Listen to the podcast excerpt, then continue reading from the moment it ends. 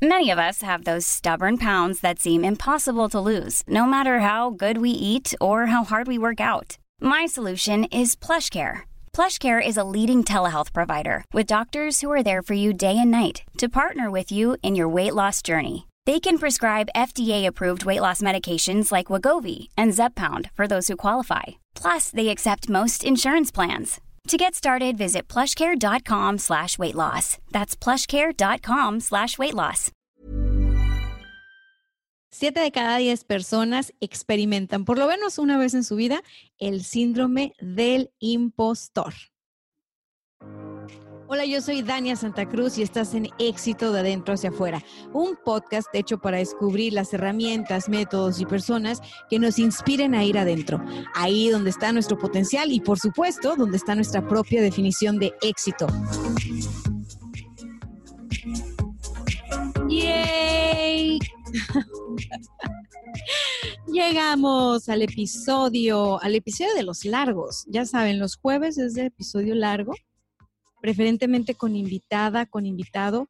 Me gusta mucho compartir el micrófono y como dice la intro, aquí hablamos de personas, de herramientas, de, historias que nos inspiren a ir adentro, a tomar herramientas y regresar a la superficie. Así que ya saben los que están siguiendo la miniserie de síndrome del impostor, que tenemos ya unos cinco episodios hablando de esto en los cortos. Y para los que están escuchándome en Spotify o en Apple Podcast, el día de hoy no estoy sola. El día de hoy no la pueden ver. Los que están en YouTube o en Facebook, si es que esto sale en esas plataformas, tal vez sí la pueden ver, pero si no, el día de hoy tengo una invitada que es muy joven, muy talentosa. Es una, es una psicóloga hecha y derecha. Ella tiene la cuenta de Acto Fallido en Instagram y ha sido pura inspiración esa cuenta, ¿eh? Yo, yo a ella la conozco desde hace muchos años, ya les contaré luego, pero, pero la verdad es de que su cuenta de Instagram de Acto Fallido fue toda una revelación para mí y dije, aquí hay inspiración, yo la quiero invitar al podcast y qué mejor que para hablar del síndrome del impostor. Así que, damas y caballeros, con ustedes, Cristal González. Hola, hola. ¿Sí me escucho bien, Dania? ¿Todo bien? Todo bien. Ok, súper. Pues muchísimas gracias, Dania, por la invitación. Para los que no me conocen, mi nombre es Cristal González Santa Cruz, tengo 25 años de edad y yo soy psicóloga con especialidad en el área clínica. Tengo un diplomado en psicoanálisis infantil y actualmente trabajo con niños de educación especial en el Distrito Escolar del Condado de San Diego. Nice, nice, nice, nice. Fíjate que no sabía que la clínica era tu especialidad, pero ahora muchas cosas tienen sentido. muchas cosas. Oye, Cristal, pues me llamó mucho la atención que, ah, bueno, para los que todavía no se han dado cuenta, háganle match a los apellidos Santa Cruz, Santa Cruz. La única diferencia entre su Santa Cruz y el mío es que en el registro civil se equivocaron y yo soy Santa Cruz despegado, pero toda mi familia es Santa Cruz pegado. Y esta señorita que ven acá es mi prima. Entonces, le conozco la carrera desde que era bailarina de ballet, que yo fui tu fan toda la vida porque bailas precioso y tap y danza moderna y todo el rollo pero conforme fuiste creciendo y fuiste, fuiste complementando tu formación académica y fuiste agarrando por el rumbo de la psicología como tu madre, dije, esta niña trae estrella para este tema que tiene que ver con la psicología y el, el, despertar de conciencia. A lo mejor tú no eres tan hippie como tu mamá, pero algún día vas a ser. Eh, y, y bueno, te dije, oye, ¿qué onda? Platicamos de esto. Eh, estoy muy interesada en el tema porque en la audiencia hay muchos impostores. Yo soy la primera en levantar la mano y, dije, vamos a hacer el club del impostor para salir todos del closet y, este, y, encontrar soluciones. Y, te dije, oye, tú como psicóloga, ¿qué onda? ¿No? O sea, ¿qué nos puedes compartir? Y, me dices, no, pues por experiencia propia. y dije, véngase para acá. ¿Qué, ¿Qué, puedes decirme del síndrome del impostor desde tu propia piel? Ok, yo creo que el síndrome del impostor es algo que muchísimas más personas lo han experimentado y no se han dado cuenta, ¿sí? Porque se puede confundir ahí con un problema de autoestima, como que puede ser muchas cosas y, hasta que no conoces el término, te quedas como, ah, eso, eso es lo que a mí me pasa, ¿no? Entonces, cuando, cuando yo empecé en, en la psicología, yo obviamente tenía a, mis mentoras, a mis maestras y todo eso. Entonces, uno puede tener expectativas muy grandes de que yo voy a ser igual que ellos o, o tengo que leer todos los libros que ellos han leído, tengo que cumplir con, con un sinfín de cosas y te das cuenta que eso nunca, nunca termina y te pones sobre exigencias que a final de cuentas te pueden llegar a frustrar. Cada quien tiene un camino diferente, pero es algo que yo he experimentado en diferentes facetas, o sea, lo experimenté como estudiante, luego ya, este, ya que egresé también trabajando con, con los niños y todo, es, es, algo que creo yo que nunca termina, pero primero lo tienes que identificar. Una vez que lo ves en ti, ya no te puedes hacer pato, ya es ahora sí que empezar a responsabilizarte y buscar las maneras de, de mejorar. Claro, ¿cuándo te diste cuenta tú que tenías eso? Yo creo que cuando recién egresé, me fui a, trabajar a San Diego. Desde que egresé, yo me fui a San Diego porque quería ganar, ya sabes, ¿no? Ganar en dólares y yo vivo aquí en Tijuana, entonces para Claro, tijuanense que se respeta, sueña con trabajar en San Diego, al parecer, sí. Claro. Entonces, mi primer trabajo fue en un centro de desarrollo infantil en, en este, ¿cómo se llama? En, en Coronado, en una base militar. Entonces, sí, era un trabajo muy importante pero yo a la vez lo hacía ver muy chiquito. O sea, yo tenía otros compañeros que me decían, wow, y te fuiste para allá y estás trabajando con niños y los ayudas y no sé qué. Y, y para mí era como algo muy simple y muy pequeño y no aceptaba los cumplidos, no aceptaba como que me dijeran que, que tenía como pues, o sea, como que, la, que lo estaba armando en Estados Unidos y cosas así. También me di cuenta ya reflexionando cómo a mí me pasaba cuando me tocaba exponer en la, durante la carrera, ¿no? Si me tocaba exponer, eh, yo tenía, estaba súper nerviosa, yo creía que había hecho un trabajo horrible y después de exponerlo todos me decían que lo había hecho excelente, que estaba súper apegada a las teorías, o sea, como muchos halagos que yo no me creía y que a final de cuentas pues el, no querer aceptar un cumplido, pues se refleja en, en, la falta de autoestima. Claro, claro, me encanta porque, como dices, yo revisando datos para la miniserie Síndrome del Impostor, encontré que si se escucha algún error técnico, discúlpenme, estoy usando una consola nueva y, y vamos a ver qué sale. Total que encontré el dato de que 7 de cada 10 personas y a mí me gusta decir mucho, y bueno, tiene que ver con mi formación de coach, para mí las cosas no son determinantes, ¿sabes? Yo no soy de las personas que crea, tú tienes esto y así va a ser toda tu vida. O sea, yo digo que somos seres de experiencias y que vamos experimentando una cosa o la otra. Entonces, no dudo que sean más las personas, como dices, que han experimentado por, por lo menos en una etapa de su vida. Yo descubrí también que era, era del club del impostor ya más, más grande, obvio de niña, de adolescente no, pero veo rasgos en mí desde niña, donde puedo percibir que estaba que estaba presente este, este, este síndrome, ¿no? Y, y, prácticamente tiene que ver un poquito, lo platicamos por WhatsApp tú y yo, creo que desde la formación del ego. Entonces, quiero que me cuentes cómo es que, cómo es que esto sucede, porque tú me decías, caray, es que no es que nacemos así, o sea, no nacemos así, ¿no? Eh, son, vamos, son creencias, son improntas que nosotros vamos tomando del ambiente. ¿Me puedes platicar un poquito de eso? Sí, totalmente. O sea, cuando tú eres pequeño eres como una esponja, ¿sí? Y empiezas a absorber todo lo que te viene del ambiente. Y tu primer ambiente es tu familia, tu primer ambiente son tus padres. Entonces, una persona que tiene este síndrome del impostor se apropia Así es la mejor forma que tengo para describirlo. Se apropia de los pensamientos de, de, otras personas que de primera instancia son los padres. Y tienen que ser, o sea, para que sea de esta forma, tienen que ser personas muy importantes para ti, personas que te significan mucho o que de cierta forma tienen autoridad. ¿Sí? Entonces, ¿cómo es el ambiente o cómo fue el ambiente de una persona que tiene el síndrome? Pueden haber tenido padres demasiado exigentes o demasiado críticos, donde cuando tú llegas con un reconocimiento, o sea, ya era la expectativa de ti, o sea, no es suficiente, es como no los impresiona. ¿verdad? O padres que les da igual, o sea, que igual llegas con tu, con tu reconocimiento y, y, es como que, ah, ok, bien por ti, o sea, no les importa en ese tipo de cosas o padres que, exageran. Este es como el opuesto, ¿no? Que exageran las características o los logros de sus hijos, como eres el mejor del mundo, eres lo mejor, no hay nadie mejor que tú. Entonces el hijo crece y sale al mundo real y tiene pavor porque se da cuenta de que, de que no es así ya no sabe qué hacer. pero también de cierta manera tiene que ver con, con la personalidad del hijo, ¿no? Porque con, o sea, hermanos que tienen los mismos padres, a algunos les puede dar igual, o sea, las, las críticas o exigencias de los padres les puede dar igual y a otros que sí se los toman pues muy personal. Entonces hay, hay diferentes factores definitivamente. Sí, y está buenísimo porque yo, yo a ver, los que son papás y mamás ni se traumen, ¿eh? En el futuro todos sus hijos van a tomar terapia porque va a estar más normalizado tomar terapia. Así que nada de que, ay, yo voy a hacer así, está con mi hijo, porque si no, que el síndrome, o sea, no, todos vivimos las experiencias que toca vivir para que nuestra alma evolucione, punto, ¿va?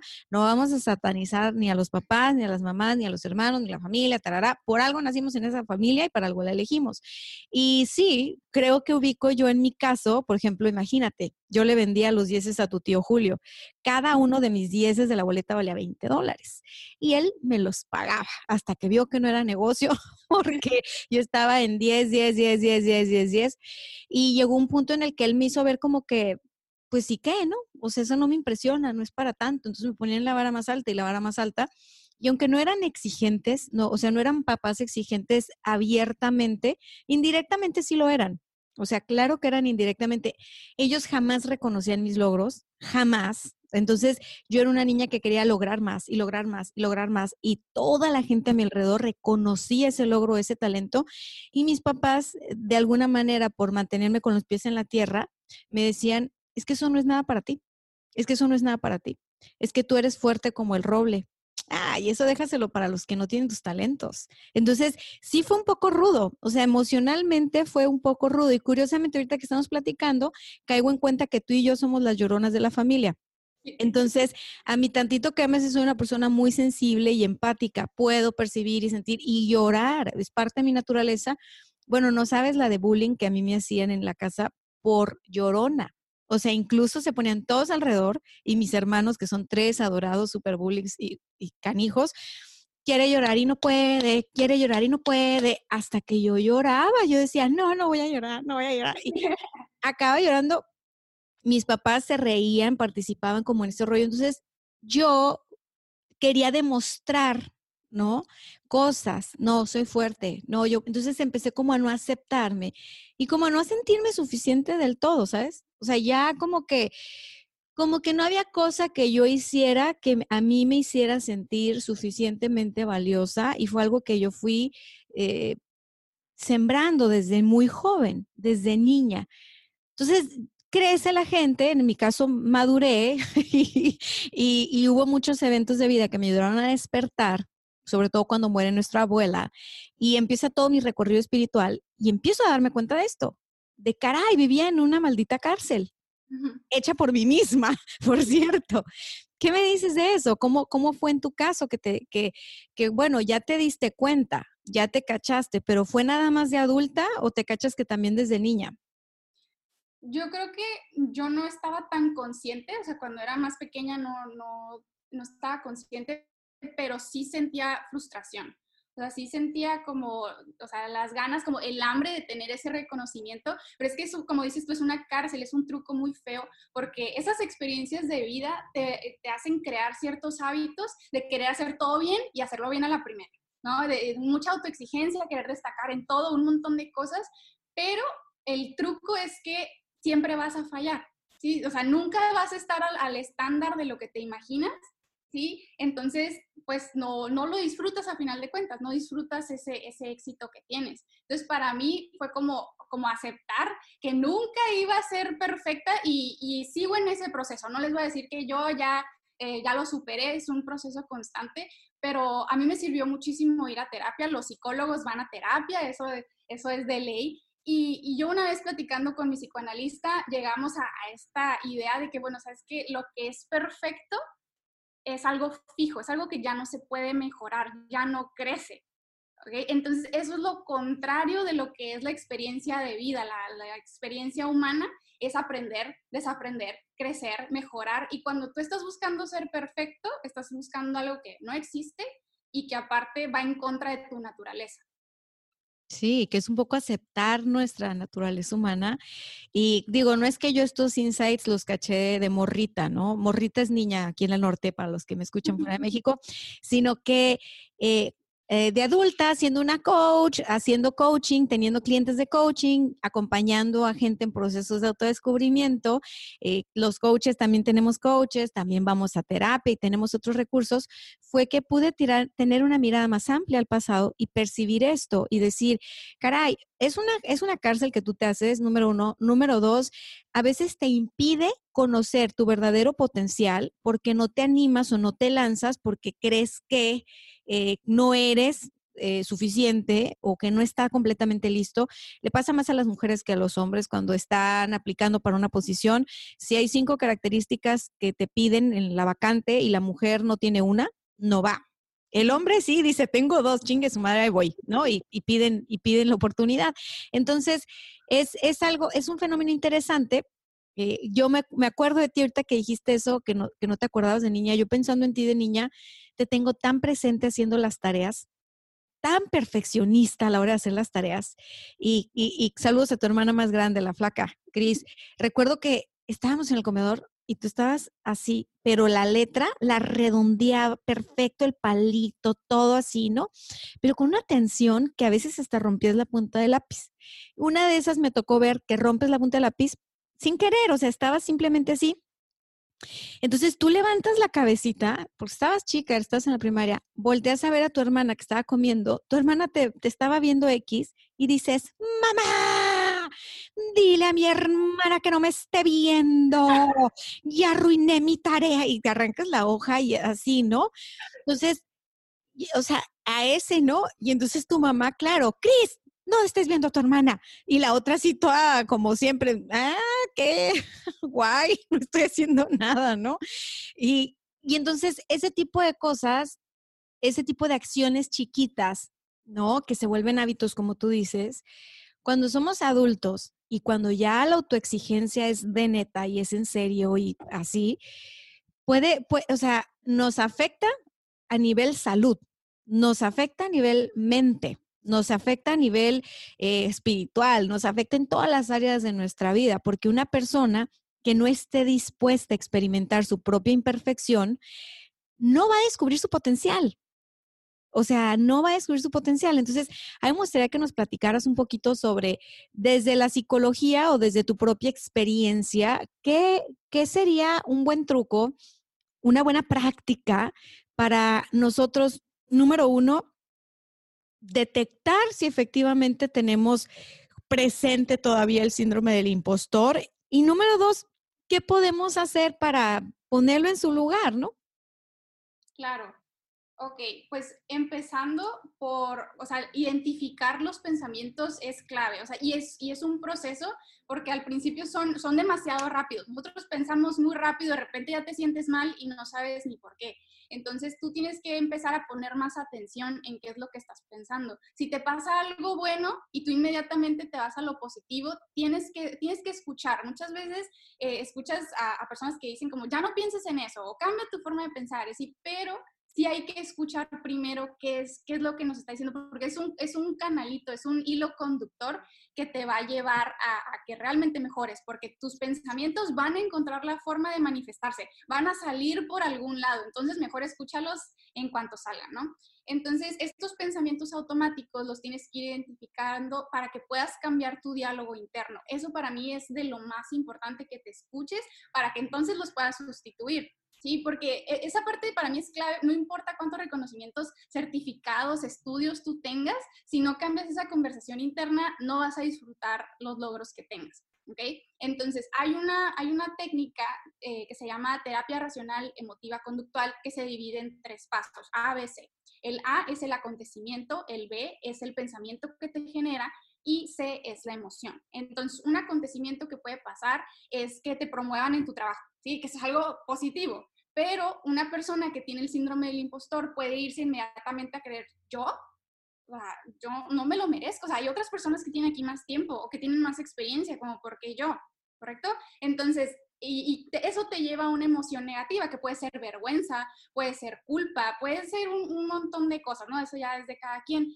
Y, entonces hay que sustituir ese pensamiento, ese no me lo merezco, hay que cambiarlo radicalmente, por supuesto, por el yo merezco. yo merezco. Y va a sonar demasiado simple. Yo siento que suena así simple como esos memes cuando la gente dice, estoy triste, y el otro le dice, ya no estés triste, y el otro, ah, ya se me quitó. O sea, suena como eso, siento yo. Pero creo que las personas subestiman el poder que tienen las palabras. Porque tú, si tú tienes ese síndrome del impostor, tú estás en esa situación porque te apropiaste de palabras que no eran tuyas, de pensamientos que no eran tuyos. Entonces, lo lógico es que desde, esa misma lógica tú lo puedas retroceder para que lo uses a tu favor, porque tu inconsciente te está escuchando. ¿Sí? Entonces, esa técnica del ABC no falla. Me encanta, me encanta. Fíjate que te tengo muchos años recomendando en, así en público y en las consultas privadas también, que para descubrir el diálogo interno que, que, uno tiene, escribir es muy, muy útil. Entonces, tener por ahí una libretita personal donde tú escribes eh, lo que estás viviendo, lo que estás pensando de ti y lo que estás sintiendo de ti, lo escribes ya. A la semana que ya tienes ratito escribiendo, yo les digo, vete a leer eso que escribiste, pero obsérvalo en tercera persona, como si no, te, no se tratara de ti, para que tú veas cómo está esa amiga o ese amigo tuyo al que estás leyendo y digas, caray, espérate, hay que echarle porras. o sea, no es, no es así. El, el, hecho de que nosotros pongamos, podamos plasmar en el papel, que incluso ahora hay aplicaciones buenísimas para hacerlo en el celular o poner de pronto la nota de voz, ¿no? En el celular y eso es útil, que tú dices, me dieron la promoción, y, y, sí, wow, buena noticia, ¿no? La, la persona casi se desmaya y siente taquicardia así de, oh my God, oh my God, oh my God. Y es así como, ay, qué bueno. Y luego sus amigos de que hay que celebrar, esto se celebre, así como de que, ay, no, no, no, espérame, no vaya a ser que me corran o, o lo que sea, mejor no y mejor no decimos y que bla, bla, bla. Entonces, ese, ese escribir, eso que estás sintiendo y eso que estás pensando, sin juzgarlo, te va a dar muchísima información de ti, como no tienes una idea, porque si tú te conoces, es que te puedes transformar. Uno no cambia lo que no conoce, uno no puede transformar lo que no está viendo, lo que no está conociendo. Entonces, para este proceso, mi única recomendación es ser amorosos y compasivos que no es lo mismo que ser condescendiente, indulgente y que te diga, ay, pobrecito yo, no, no, no, no hablo de victimización, hablo de compasión porque se requiere mucho valor para voltearnos a ver, reconocernos, ver lo feito, ver lo bonito, ver todo en la película completa.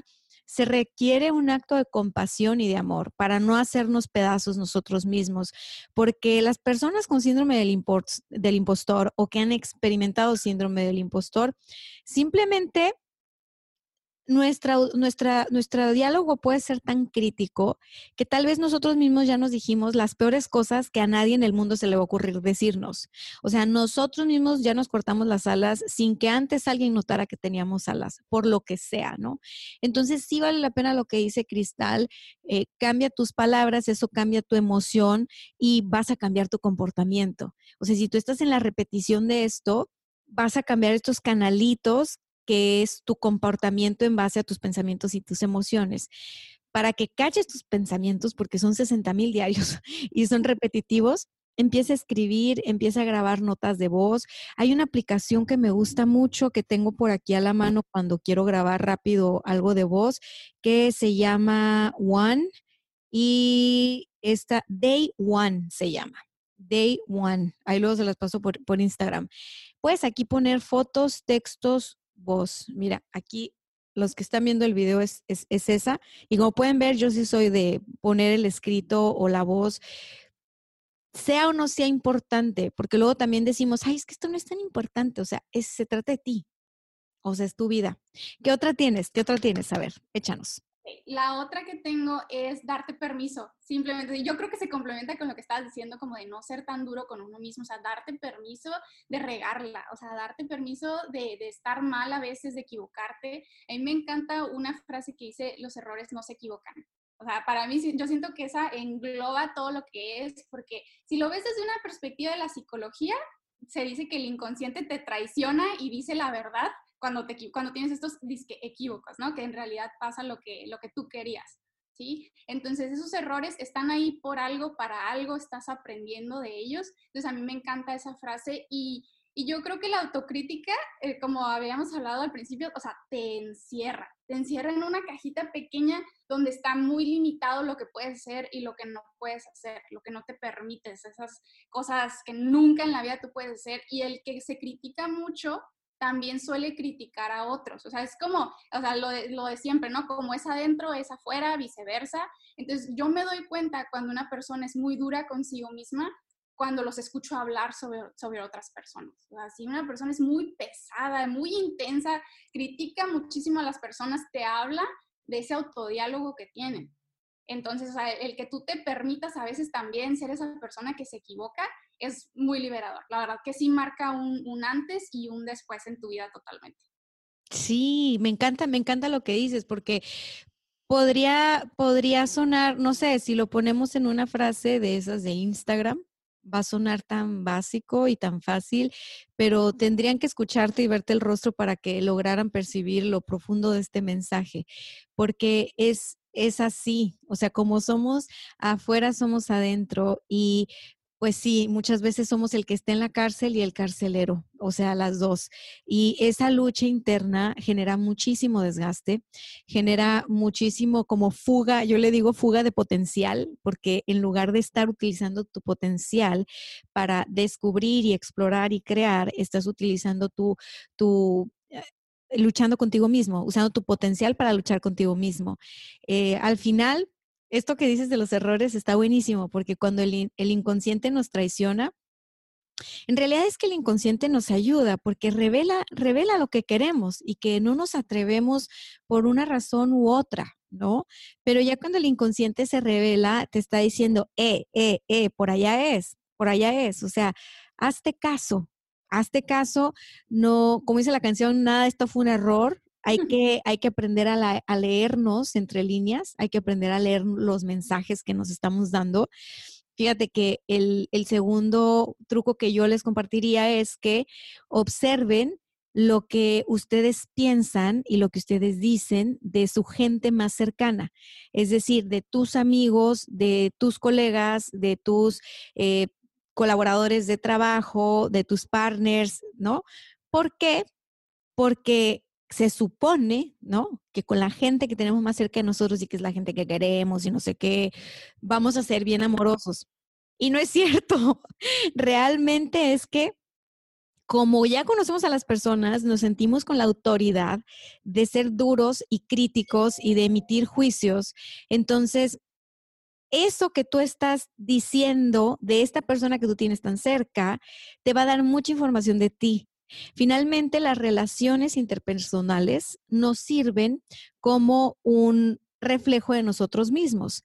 Las, las experiencias que son positivas o negativas que tenemos con alguien en la vida es siempre lo he visto como una, una, manera de mandarnos un mensaje a nosotros mismos. Es decir, yo elijo a fulanito para maltratarme, yo elijo a fulanito para, para tratarme bien, yo elijo a ful es decir, lo que traigo adentro resonando en mí va a ser que yo elija a una persona o a otra en mi vida para tener una interacción y para experimentar una verdad que tengo de mí, que creo que es así y que así he vivido toda mi vida, ¿no? Entonces, siempre son grandes maestros y grandes maestras. No les digo que hagan este ejercicio con figuras públicas que ni conocen ni están en su vida, porque su tendencia va a ser a a menos de que estén en el lado del hate y los odien, van a creer que son perfectos y que no se equivocan y que no están guau, guau, guau. Es hasta que la gente está cerca de alguien que se siente con la atribución de, ah, no, mira, lo que pasa es que, por ejemplo, gente que esté cerca de ti de carrera, ¿no? Y que te vean brillar y todo esto. Y tal vez son tus amigas o tus colegas. Van a, van a decir, oye, ¿esta qué le pasa? Todo le sale bien. O sea, está, pero en Aurora y luego está haciendo lo de lo de la, educación financiera y luego está de psicóloga y luego tiene una relación envidiable y esto y lo otro me cae gorda. O sea, es que se cree muy perfecta y la verdad es súper neurótica y no, hombre, o sea, si la conocieras. Y claro que ellas pueden estar diciendo algo que percibieron de ti, pero para haberlo percibido, o sea, tienen que tenerlo dentro resonando. O sea, no, no hay de otra forma. Y va a haber otra persona que diga, es encantadora, es como un ángel, siempre es un soporte, bla, bla, bla, bla, porque eso es lo que traen adentro. Entonces, por eso es tan importante el ejercicio que diste y luego lo que les digo ahora de observar lo que opinamos de los demás, porque es la única forma de saber qué traemos adentro. Es la única, la única forma y es la única forma de salirnos de esa, de esa cárcel imaginaria que se, que se arma cuando tenemos el síndrome del impostor. ¿Qué me dices? No, totalmente, estoy súper totalmente de acuerdo y creo que ese proceso de autoconocimiento nunca termina. Yo la recomendación que les daría es que sí, totalmente observen sus, pensamientos, qué emociones les genera y también que cuiden su, su, entorno, que me ganaste ayer a lo que yo iba a comentar, que cuiden su entorno, porque eso también dicta tu forma de pensar. O sea, tú eres el promedio de las cinco personas con las que más te relacionas y eso influye bastante en cómo tú piensas. Y lo que tú piensas es lo que hablas y lo que hablas es lo que te escuchas. Entonces todo regresa a ti a final de cuentas. Entonces elige muy bien a, las personas con las que te vas a estar relacionando, que sean personas que te hagan crecer. Y claro, siempre mi comercial de que la gente tiene que ir a terapia, o sea, es, es algo que, que yo le recomiendo a todos que, que, puedan pasar por ahí. No significa que toda la vida tienen que estar en terapia, pero que encuentren una, una eh, modalidad de terapia, porque hay muchas, muchas corrientes, encuentren un psicólogo con el que conecten y que se animen a echarse ese clavado, que al principio puede ser muy duro. La verdad, a veces sales de terapia y te pegaron una arrastrada, ¿verdad? Pero esa es la única forma de realmente mejorar, no hay de otra.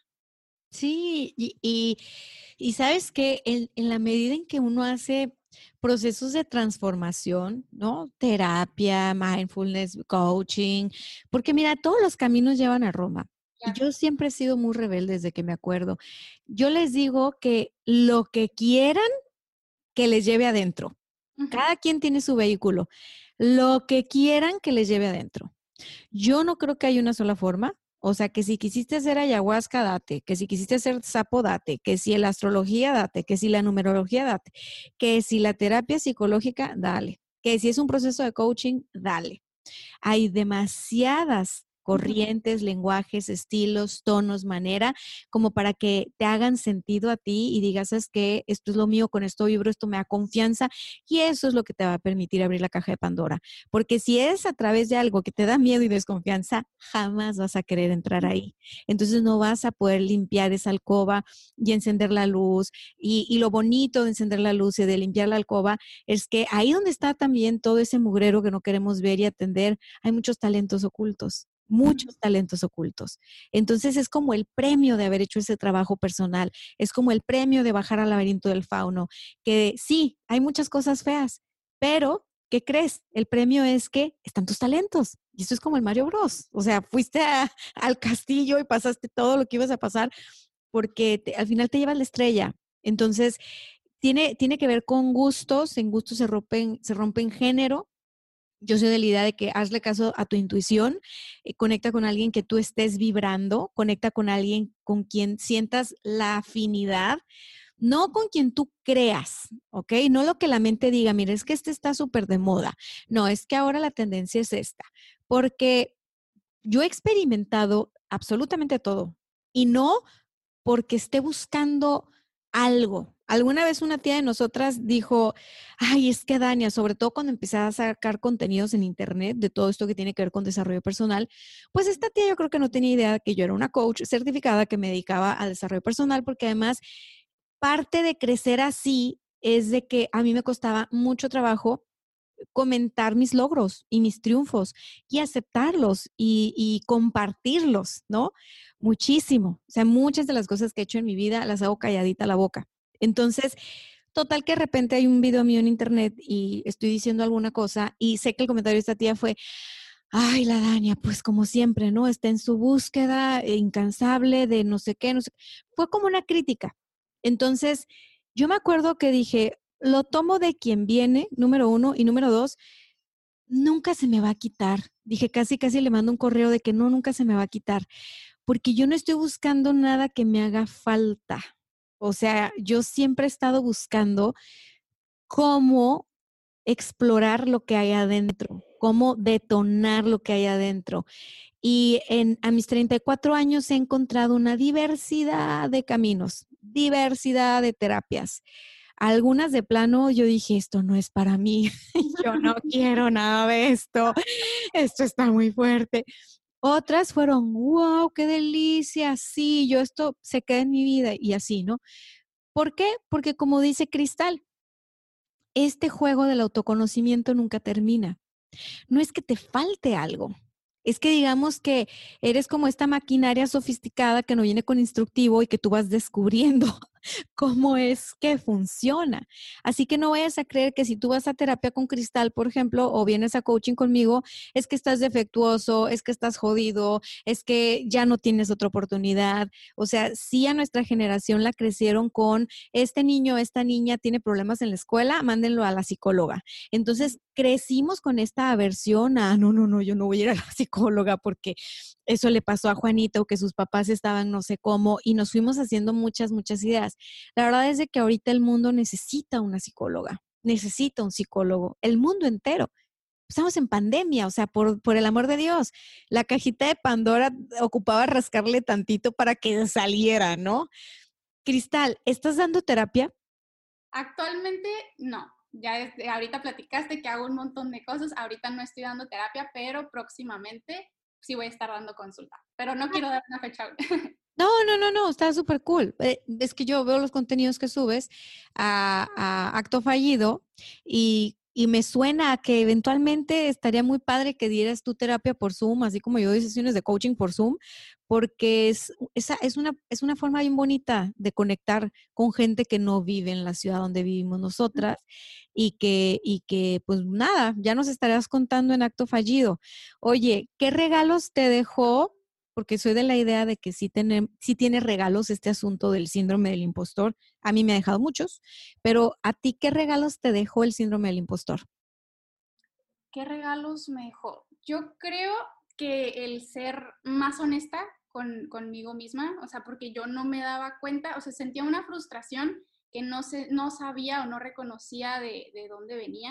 Y creo que el, el, darme cuenta me hizo, me hizo una persona un poco más tranquila. O sea, no estoy diciendo que ya sea la persona más relax del mundo, pero sí me abrió a que vean más posibilidades de ser y de estar y que no había que comprobarle nada a nadie y que con yo estar contenta conmigo misma y con mis logros, con eso era suficiente. O sea, te da mayor paz en, cuanto a lo que haces y a que puedas darte el permiso de celebrarte a ti mismo más allá de lo que otra gente piense, porque sí, va, va, a haber gente que celebre contigo, va a haber otras personas que al contrario, o sea, que no le den gusto tus logros, pero si tú estás tranquilo y tú los puedes disfrutar, nada de eso importa. Claro, porque además luego eres inspiración. Mira, para esas personas que de pronto no se puedan sentir tan alegres de tus logros, lo que he descubierto sistemáticamente es que son personas que no se atreven y que no están ahí pero que mueren de ganas de hacerlo. Y seguramente tienen todo el potencial, solo que no han abrazado su potencial y entonces miran en ti o miran en los demás eso que todavía no, no se atreven, no realizan y, es como de que un choque, ¿no? Porque es el recordatorio de, no lo has hecho, o sea, caray, tú no puedes. Y luego la gente, se algunos se envalentonan diciendo, ah, bueno, si ella pudo, yo puedo. Y entonces van y hacen las cosas desde mi punto de vista por los motivos incorrectos, que es voy a hacer esto porque ella pudo, yo puedo y voy a demostrarles que puedo. Si se encuentran en ese discurso, tararán, síndrome del impostor, muy, seguramente. Eh, Cristal, ¿qué, ¿qué es el éxito para ti? Eres una chavita muy trucha que desde que yo me acuerdo casi que superdotada y, y, bueno, experimentaste esta situación y, y, seguramente de vez en cuando aparece la impostora a quererte frustrar algún tema. Pero, pero bueno, nada, ya tienes algo recorrido. O sea, a los 25 uno no puede hacerse como que, ay, es que estoy chiquita, ay, no, es que no sé, es que me acabo de graduar, es que no, a los 25 uno ya, uno ya sabe lo que es el amor, uno ya sabe este, más o menos qué quiere de la vida, uno va descubriendo sus talentos. ¿Qué es para ti el éxito en este momento? Para mí el éxito, eh, yo, yo, tengo una frase que es de Earl Nightingale, que es, una, es un autor muy famoso en, en, temas de desarrollo personal, y su frase dice, el éxito es la realización progresiva de un ideal digno. Y para mí eso resonó completamente porque te dice dónde estás, hacia dónde vas, que es ese ideal digno, pero que lo importante es el progreso, o sea, lo importante es el camino. Y eso yo creo que encaja perfectamente con esto del impostor, porque a veces en el camino vas a fallar, vas a tener un fracaso, te vas a equivocar, pero sigues en ese camino A, o sea, como puedes dar dos pasos para adelante y uno para atrás, pero sigues en el camino por ese ideal digno. Entonces, para mí, eso es el éxito y cualquier vuelta revolvedera que te dé la vida, el universo, si tú tienes en la, mira ese ideal digno, eh, sigues estando en camino. ¡Eh! ¡Aplausos! Buenísimo. Me encanta, me encanta, me encanta. Ya, se acabaron los aplausos. Este, comparto, fíjate, comparto y coincido. Y desde, desde mis 11 años del futuro, haz de cuenta que soy alguien del futuro que, pues 34, ¿no? Y 25, te llevo algo, algo recorrido. La definición de éxito va a cambiar siempre, siempre va a cambiar. Entonces, es rico permitirnos disfrutar. A mí lo que me dejó el impostor fue darme cuenta que independientemente, como decía Luis Hay, en la infinidad de la vida donde me encuentro, todo es perfecto y no porque sea perfecto, sino porque puedes disfrutarlo con todo y sus imperfecciones y puedes confiar en la vida, así como confías en ti. Y nada de esto fue un error y todo suma y todo tiene que ver con nuestra propia evolución. Entonces, finalmente, la palabra éxito significa resultado. Es, e, viene de exit, ¿no? Como la salida, como ahí llegamos. Y las personas en la vida vamos a experimentar muchísimos éxitos, porque dependiendo de la etapa de vida en la que estemos, vamos a estar buscando diferentes objetivos, diferentes metas, vamos a tener diferentes desafíos. Entonces, la definición de éxito va a cambiar y te comparto a ti y a los que nos escuchan que está bueno preguntarse una vez al año, por lo menos, ¿qué es para mí éxito este año? ¿Qué es para mí éxito ahorita? ¿Qué es para mí éxito ahorita en época de COVID? ¿Qué es para mí éxito? Porque por muchos años estuvimos viviendo la idea de éxito de nuestro entorno. Y por eso fuimos autoexigentes y por eso fuimos eh, duros con nosotros mismos y por eso un 10 no era suficiente y por eso ah, salir en el recital de ballet y, que lo hicieras perfecto, pero un giro estuvo mal, pero el público no sabe, pero yo sí, no importa, lo hice mal, qué tonta. O sea, tantas veces que nos estuvimos machacando, eh, lastimando, sobreexigiendo, eh, participando en nuestro proceso de desvalorización. Todo eso que hemos vivido tiene que ver con que fuimos estas esponjitas y si no despertamos, vamos a seguir siendo esas esponjitas que toman del exterior lo que éxito es y dejamos que eso influya en nuestras vidas a nivel de crear como esta cárcel y nos metemos y nos encerramos y aventamos la llave y decimos, no, es que, a ver, no, si no es así como está en la foto de Instagram, no es o sea, si no son 10 millones de followers, entonces no tengo followers.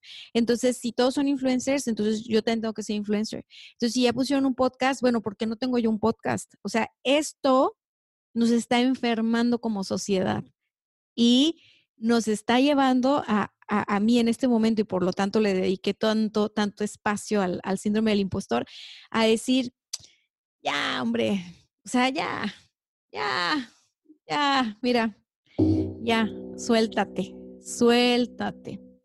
Algo, algo hay para nosotros ahí. Así que, pues nada, ha sido un placer. Llegamos al final de este episodio. No sé si quieras decirle algo a la gente, dónde te encuentran, no sé, algo. Sí, claro, pues me pueden encontrar en Instagram como arroba guion bajo cristal GS y mi Instagram como psicóloga es arroba guion bajo acto fallido. Ahí estoy subiendo contenido. Mucho es de, mi experiencia, de cosas que he leído, de cosas que a mí me gustan compartir y espero que, que los contenidos resuenen también con ustedes. Muchísimas gracias. Entonces, hemos llegado al final oficialmente y este episodio lo van a encontrar en Spotify. Si, lo escuchan en Spotify, compártanlo, etiqueten a Cristal, etiquetenme a mí. Si lo escuchan en Apple Podcast, pues Por favor, dejen sus cinco estrellas y nos vemos pronto. Bye bye. When you make decisions for your company, you look for the no-brainers. And if you have a lot of mailing to do, stamps.com is the ultimate no-brainer. It streamlines your processes to make your business more efficient, which makes you less busy. Mail checks, invoices, legal documents, and everything you need to keep your business running with stamps.com. Seamlessly connect with every major marketplace and shopping cart. Schedule package pickups and see your cheapest and fastest shipping options from different carriers with rates up to 89% off USPS and UPS rates. And with the stamps.com mobile app, you can take care of mailing and shipping wherever you are. Make the same no-brainer decision as over 1 million other businesses with stamps.com. Sign up with code program for a 4-week trial plus free postage and a free digital scale. No long-term commitments or contracts. That's stamps.com. Code program.